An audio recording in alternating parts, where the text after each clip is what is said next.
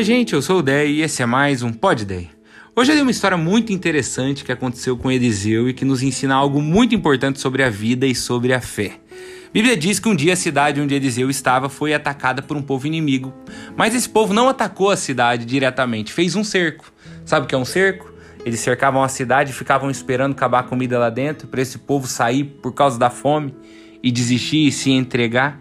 E eles fizeram isso. Demorava, mas funcionava. A Bíblia diz que, como eles planejaram, a cidade de Samaria, que era de Israel, onde estava Eliseu, onde estava o rei de Israel, de fato passou por isso e começou a passar muita fome. E daí as coisas ficaram caríssimas, porque estava faltando comida, e as pessoas começaram a fazer atrocidades, porque a criminalidade aumenta muito nessas situações.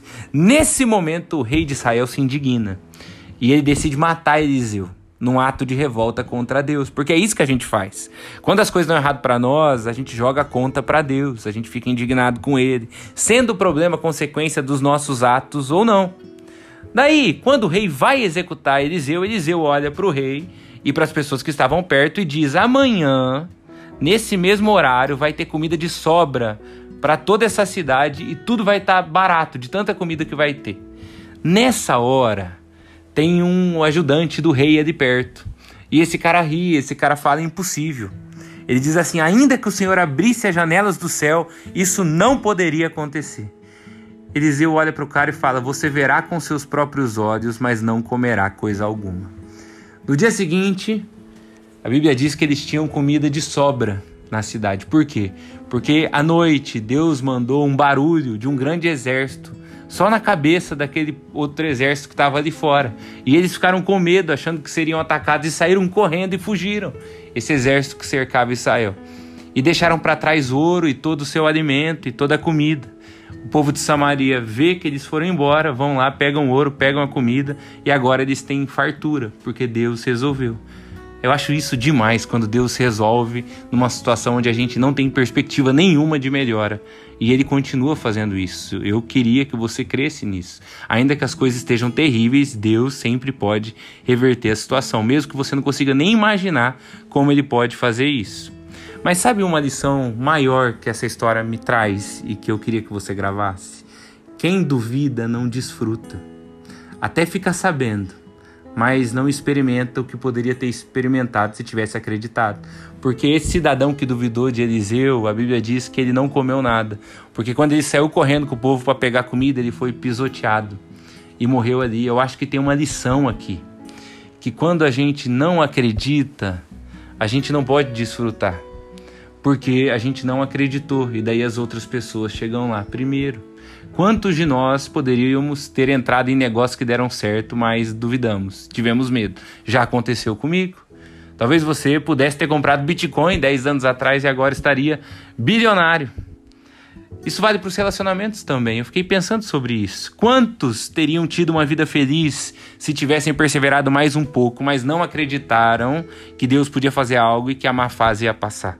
Quantos poderiam ter conhecido alguém especial se tivessem tido coragem de dar alguns passos?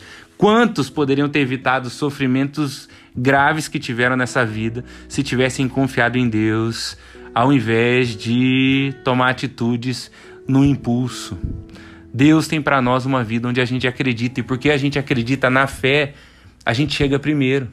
Quem espera para ver é quem não crê, mas quem se move numa direção, simplesmente porque dentro do coração faz sentido, porque tem fé que Deus vai fazer, tem convicção, ainda que o cenário seja péssimo, é quem desfruta do milagre. É por isso que a Bíblia diz que o justo vive pela fé e não por vista.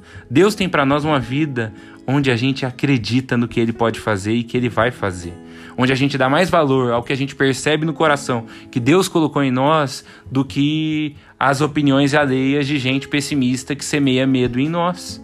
Hoje ainda eu vi um vídeo no Instagram que eu achei muito bonito de um senhorzinho dizendo que o pai dele dizia para ele a seguinte frase: Quão grande você sonharia se tivesse a certeza que seria impossível falhar? A gente tem que sonhar grande, acreditando que Deus coloca dentro de nós a capacidade, é Ele que nos ajuda pelo caminho, mas a gente precisa crer. É a frase do Martin Luther King: suba o primeiro degrau com fé. Não é necessário que você veja toda a escada, apenas dê o primeiro passo. onde eu ouvi alguém dizendo algo que eu achei que é muito verdade. As pessoas se arrependem mais daquilo que deixaram de fazer e tinham no coração que poderiam ter feito, mas tiveram medo, do que daquilo que fizeram, mas deu errado. Porque aquilo que a gente faz e dá errado, a gente aprende com isso, mas aquilo que a gente fica no e se eu tivesse feito é aquilo que geralmente a gente mais se arrepende. Quem duvida não desfruta. Então, hoje a minha oração é que Deus nos encha de fé e de coragem que nos faça como ele sonhou que a gente seja, que a gente conquiste tudo aquilo que ele tem para nós, que a gente entre nessa terra prometida por confiar na boa mão dele, que sempre nos conduz pelo tanto que ele nos ama. Que Deus te abençoe, que me abençoe e que a gente acredite. Tchau, tchau.